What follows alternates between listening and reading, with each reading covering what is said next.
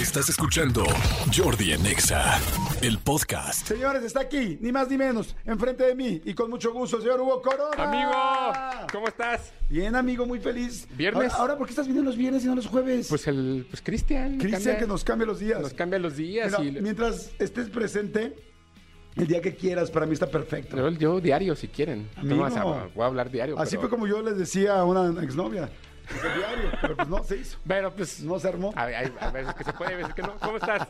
Bien, amigo, muy bien. ¿Y tú? Muy bien, muy emocionado de, de hablar de los estrenos de esta semana. La verdad es que eh, si ustedes no han podido verla, hay una entrevista con Jamie Lee Curtis en el Instagram de Jordi Nexa que tuvimos con, con ella, porque estrenó Halloween. eh, termina la última noche, ahorita vamos a hablar de ella, pero para que la vayan viendo, ahí está en, en Instagram de Jordi Nexa, una entrevista con ella. Y traigo regalos. A ver, Antes a de- ver.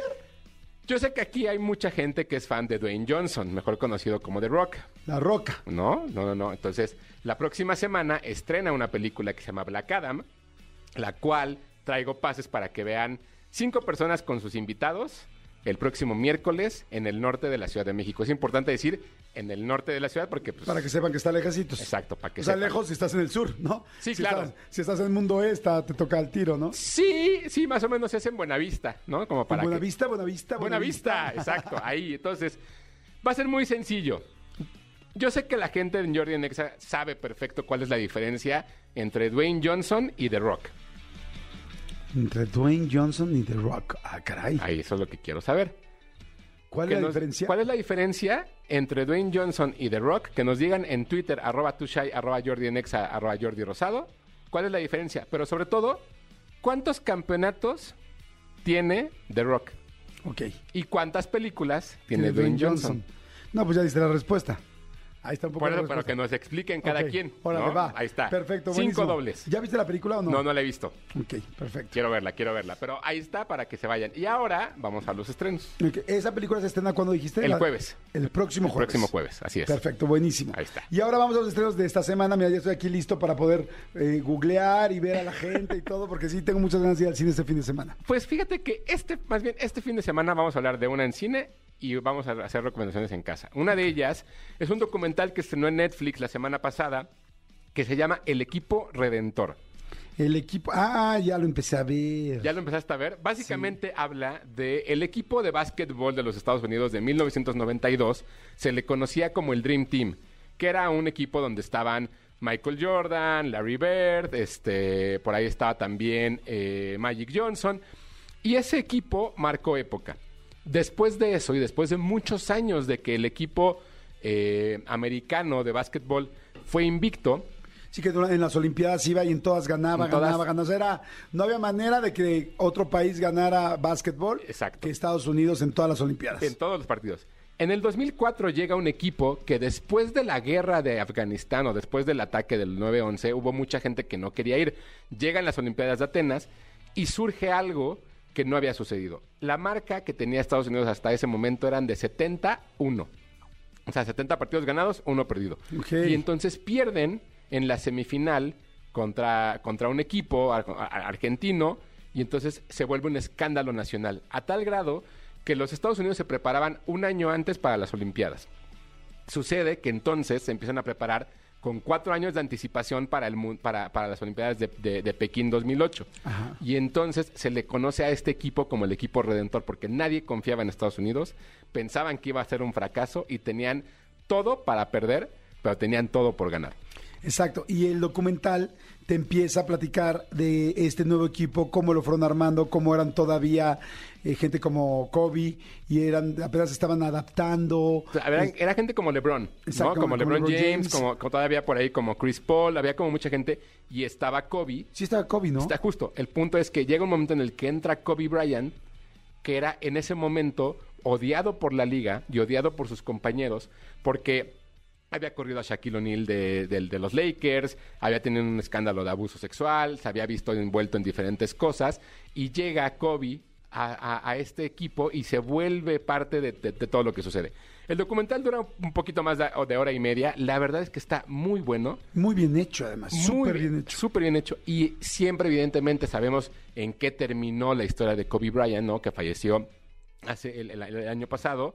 Eh, Siempre es hermoso verlo platicar de básquetbol, siempre es hermoso ver cómo se expresan sus compañeros hasta ese momento de él. Creo que es un gran documental, está perfectamente bien hecho. El equipo redentor en Netflix, cinco coronas. Está muy bien. Cinco coronas. Mira, Sí. fíjate, yo les voy a decir algo. Yo no soy tan clavado de los, de los documentales de deportes, pero empecé a ver este porque mi hijo lo estaba viendo, entonces me, me senté con él a verlo y me enganchó de volada. Me enganchó de volada porque en realidad no tienes que ser tampoco súper experto de básquetbol. Te están explicando toda la situación complicada que tenía Estados Unidos, toda la presión que tenía con el nuevo equipo y todo lo, pues, los novatos de alguna manera que eran ellos, Claro. que después se convirtieron en gente, pues bueno, evidentemente como LeBron James y, y este eh, Kobe, Kobe. eh, súper, súper, súper famosos y también íconos del, del básquetbol mundial. Entonces, está bien interesante, me gustó, está bueno, no lo alcancé a ver todavía, o sea, no, no lo terminé más bien, pero cinco coronas, entonces así de bueno está, a mí sí me encantó lo que estaba viendo. Sí, así de bueno está. Entonces, para que lo vean en Netflix. El equipo redentor. El equipo redentor. Ahora, en VIX Plus, eh, sorprendentemente hay una película de terror que estrena este fin de semana. Es una película que yo pude ver, fue la última película que pude ver en cine antes de pandemia. O sea, desde entonces está enlatada esa película que se llama El vestido de la novia, una película mexicana dirigida por Roque Falabella que protagoniza Cristina Rotlo. ¿De qué se trata? Básicamente, Sara es una chica que está a punto de casarse, es el mejor momento en el cual se puede encontrar. Está buscando el vestido perfecto y de pronto en una venta, en un- una venta de garage o en, una, en un bazar, se encuentra un vestido que le gusta. ¿Cómo dijiste que se llama? El, vesti- vestido de la novia, A ver, déjame poner. seguro. el Entonces, vestido de la novia. el vestido de la novia. Entonces ella va y compra el vestido, se lo prueba, le encanta cómo se le ve, es, es- es precioso, pero el vestido está maldito.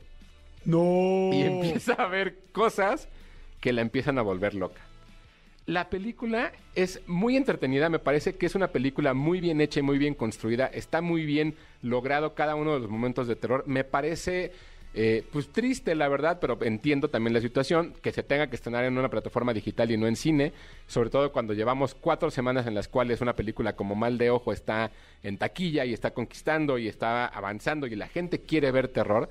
Eh, pero vaya, entiendo que no era que, que- que el, el modelo de negocio ahora también es estrenar en plataforma digital. Entonces VIX Claro. Plus estrena esta película con Cristina Rotlo, el vestido de la novia, tres coronas y media. Ah, muy bien. Tres y media. bien. A ver, una pregunta importante. ¿Qué tiene VIX Plus que no tenía Blim?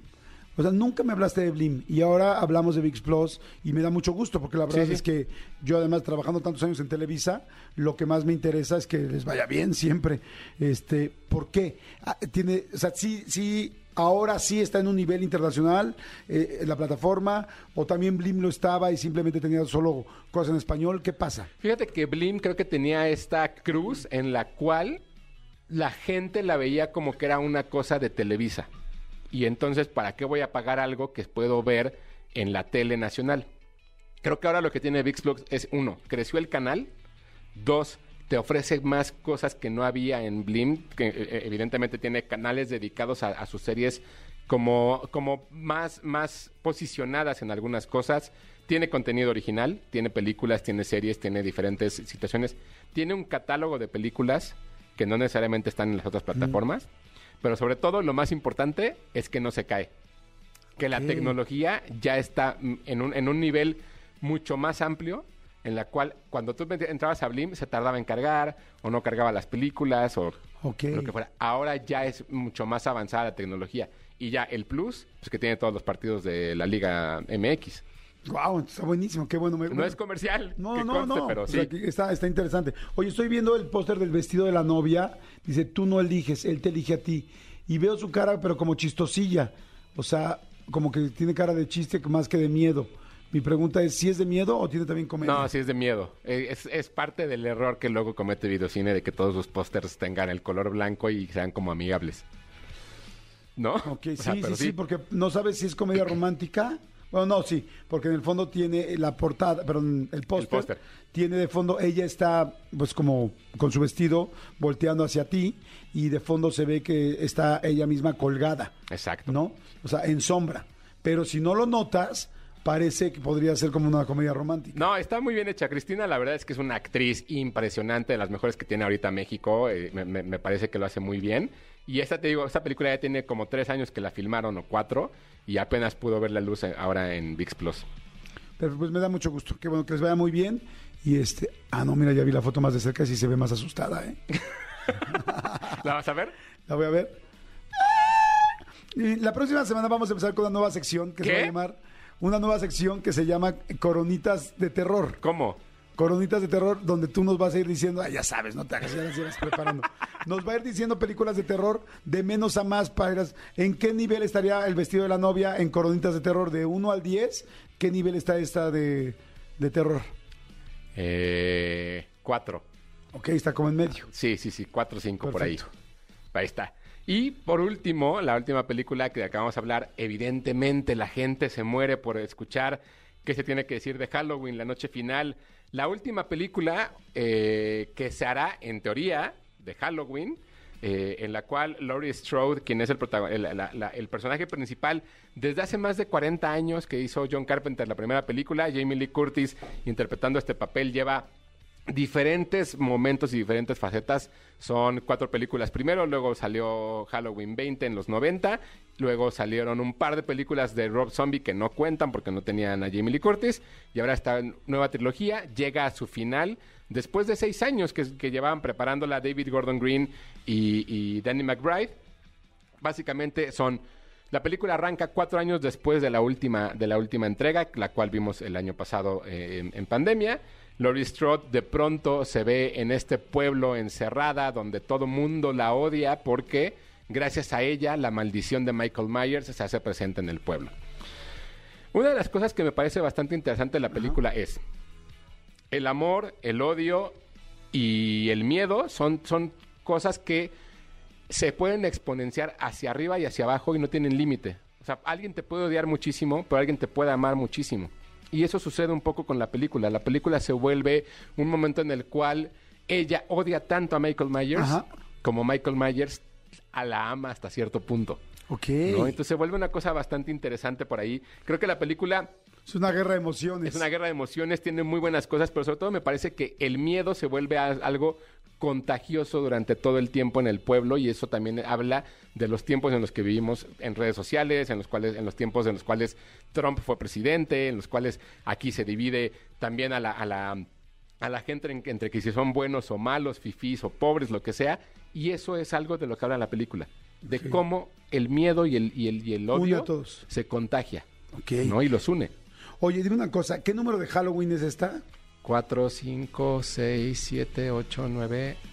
La décima. No friegues, la décima. Ni Rápidos y Furiosos tiene 10, ¿no? Pues ya va para 12. ¿Ah, sí? Sí, ya va. Este año es la 10 y anunciaron una más. O sea, pero 10, o sea, no hemos visto 10. No hemos visto Apenas 10. 9, ¿no? Sí. Ok.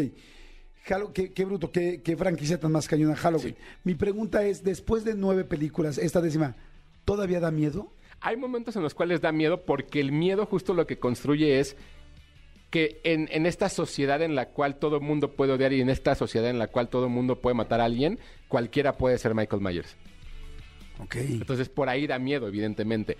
Creo que de las tres de esta trilogía, de esta última trilogía, creo que es la menos lograda. Es la más, es la más consciente del mundo alrededor. La anterior es muy violenta, es buena, pero la primera es muy buena. Esta no tiene tanta violencia, pero lo que tiene es cómo va construyendo ese miedo y ese, esas emociones alrededor.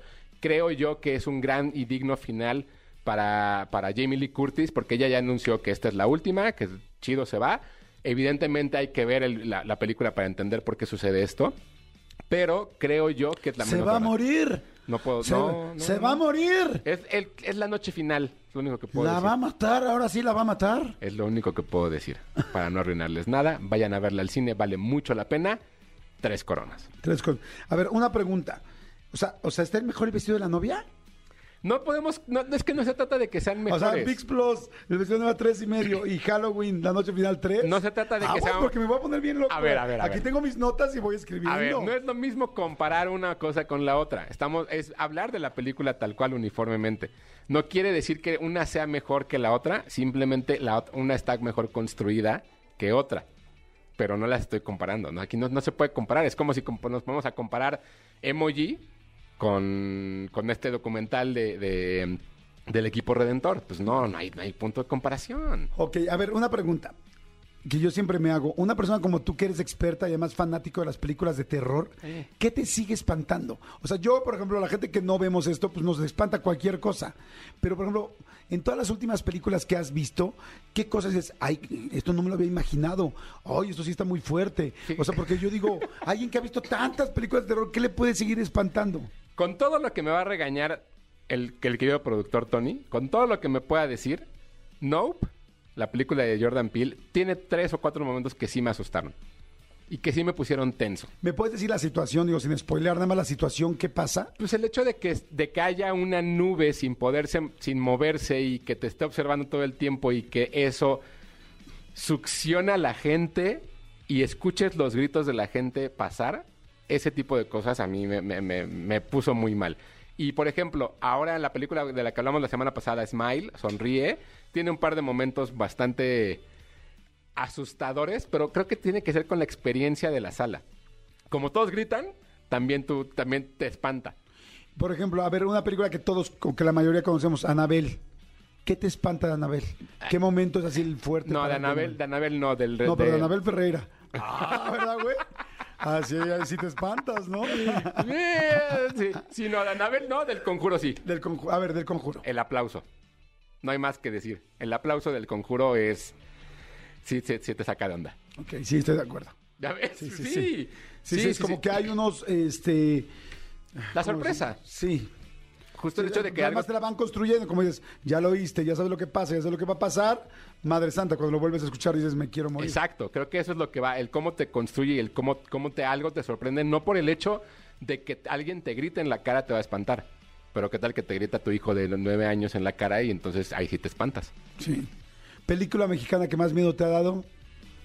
Eh, somos lo que hay, de Jorge Michel Grau. Sí, La que más miedo. sí, sí, la que más miedo, sí, creo que esa. ¿Y película mexicana de terror que más risa te ha dado? Que dices, no manches, en serio lo hicieron terrible. Vaca- Vacaciones del terror. Obvio, vacaciones del terror. ¿Kilómetro 31 te dio miedo? No, no, me aburrió muchísimo. ¿En serio? Sí, porque además en esa época todo el mundo estábamos viendo cine de terror japonés, que es un poco lo que hace Rigo Castañeda en esta, y ya sabías más o menos hacia dónde se iba a construir cada uno de los, de los sustos. Pero sí, creo que, creo que no me parece mala, a mí no me gustó en su momento. Ok. Y kilómetro 32, 1, 2 o 32, hijo, sí es muy terrible, es muy mala. ¿Sí? Sí. A mí yo me acuerdo de cuando pusieron los muñecos, lo- o sea, Billy Robsar y todos los de Lemon Films que hicieron una campaña increíble con Kilómetro 31, que hicieron unos, unos fetos de bebés. Ah, claro. que estaban en los cines y llegabas y los veías, estaba cañón, a mí me encantó eso. Yo la verdad la película no la vi porque pues ya... Ya porque, pues, sabemos. sabemos. Pero ya te voy a sabemos preparar. Del, pie que cogeo. Te voy a preparar para, un- para ese maratón a, la- la- a partir de la próxima semana. Ok, a partir de la próxima semana vamos a hacer coronitas de terror y mi querido Hugo va a ir diciéndonos películas de terror clásicas, hasta de aquí al que como al 31 de octubre, digo que acabe el mes porque pues ahorita viene todo de terror y de miedo y nos va dando opciones y opciones y opciones nuevas para ver, pero nos las va a ir reseñando. ¿Hasta ahí estamos bien? Sí. Perfecto. Buenísimo. Huguito, gracias. Tus redes sociales, tu todo, por favor, no tu todo, pero sí tus redes. Mm, claro que sí, me siguen en Twitter, arroba tushai, 2SHY, Hugo Corona en Instagram y Hugo Corona Tushai en TikTok. Y este, y ahorita les escribo a los ganadores de los boletos. Perfecto. Oigan, amigos, y ya les dije que la época de promociones que tanto les gusta ya está regresando. Fíjense, la venta AT&T viene ahora con smartphones, con equipo incluido. Contrata un plan AT&T, ármalo 9 gigabytes a 24 meses y fíjate que te vas a llevar, está increíble. Un Redmi Note 11 de Xiaomi, un Redmi Note 11 de Xiaomi con 72 gigas adicionales. Así es que bueno, no pierdan esta super promoción y vayan hoy mismo a su tienda AT&T Ciudad de México Satélite. Aquí eh, está en Boulevard Manuel Ávila Camacho, lo que viene siendo el periférico, número 1815, lote 51 y 52 en Ciudad Satélite, en Naucalpan este, de Juárez, Estado de México. Eh, y entren, entren al sitio att.com.mx, att.com.mx. Está increíble la promoción. Y lo que me fascina de AT&T que en serio siempre tienen mega promociones. O sea, no es como, ay, tienes que esperar seis meses. No, no, siempre AT&T siempre está sacando cosas increíbles. O también pueden llamar al 800 808 1414 porque bueno, esto solamente va a durar hasta el domingo. Ya vuélenle, vuélenle por su eh, plan AT&T Arma los 9 gigabytes a 24 meses y llévense un Redmi Note 11 de Xiaomi con 72 gigas adicionales. AT&T, orgulloso patrocinador de la Selección Nacional de México. Y voy rápido con música. Ay, esto me encanta, me encanta Ro Alejandro, me encanta Baby Rasta y esto es punto 40. Oigan, por cierto, escucharon en la mañana a Jesse Cervantes la entrevista que hizo con esta niña Snow, ¿cómo se llama? Snow qué? Snow qué? Snow the Product. Snow the Product. Qué bruto, me enamoré de su música. Qué La chava mexicana. tan más talentosa, qué bruta, La mexicana con tremendo flow. qué bruta. Sí. O sea, neta, yo no, yo no había escuchado ni una sola canción de ella. Se lo dije a Jessie ahorita que salió aquí de la cabina. Le dije, Jessie, qué cosa con tu invitada. O sea, me enamoró en los primeros dos beats. O sea, qué talentosa chava. Sí. Búsquenla. Si, si les gusta el rap, bueno, yo tampoco es que sea un clavado del rap, pero es tan buena que es imposible no que no te enganche su música, ¿no? Es, es muy buena y eh, si les gusta el trap y el flow también, por ahí, por ahí puede ser. Especialmente la, la sesión de Bizarrap que se aventó, es brutal. Sí, increíble. ¿Qué, qué es la sesión de Bizarrap? Bizarrap Porque es un- Yo oía que la mañana decían Bizarrap, Bizarrap y yo no sabía qué es eso. Bizarrap es un productor argentino que se dedica a hacer videos eh, en YouTube. Lo que hace es producir los beats, invita gente y la, y la invita. no, es buenísima. Está, sí, buenísima. Y todos sus videos los Yo dirige la ella. conocí hoy con la, con la entrevista de Jay Ah, Cervantes. no, no, no, tienes, tienes buena carrera todavía para descubrir. Qué Es- bueno. Es, muy buena. ¿Cómo se llama esta, esta canción? ¿Hola? No, la sesión, es la sesión de Bizarrap. En Spotify buscas tal cual Bizarrap y te aparece esa. Bizarrap, ¿cómo se escribe? B-I-Z-A. Pero B- B qué es. B grande. B grande. B grande I-Z-A-R-A. ¿Puede ser V grande? No, No. no, pero sea V. V.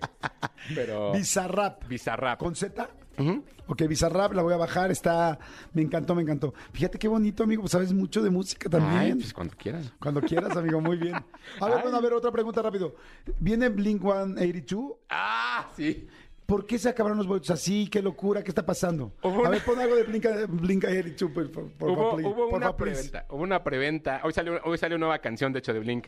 Hubo una, una preventa el miércoles para fans y se filtró el código de fans y la gente pues evidentemente los compró, pero solamente pusieron a la venta los de pista, los de pista general A. Entonces todavía falta todo lo demás del Palacio y algunos de, de- de- de pista de, de- de- que saldrán el lunes, que es la preventa por el banco que tienen, y luego el miércoles sale eh, la venta normal. La cosa es que después de 10 años regresó Tom DeLonge a la banda y todo el mundo está muy emocionado y anunciaron gira mundial. Yo lo que sé es no se espanten, puede haber otra fecha. Y si no, en Tijuana hay un festival donde van a estar. Pues sí, porque si estás aquí en la Ciudad de México, hasta Tijuana son cuatro horas. Sí, pero el costo del En avión, boleto, el porque costo caminando como tú y yo, No, pues ¿dónde te va a dar tú, más? no, pues tú. El costo del boleto de acá está arriba de los 2.500. El del festival va a estar un poquito más abajo. Pero en un festival es lo mismo con conciertos, o sea, cantan tanto. Sí. Sí, el, el- el- el artista principal sí. Sí, ahora que, por ejemplo, viene el Festival Capital en noviembre, los actos principales van a, van a tocar como si fuera un concierto suyo. Ok. Ah, Bueno, pues sí, es buena recomendación. Perfecto. Gracias, está, amigo. Muchas amigo. gracias. Escúchanos en vivo de lunes a viernes a las 10 de la mañana en Exa FM 104.9.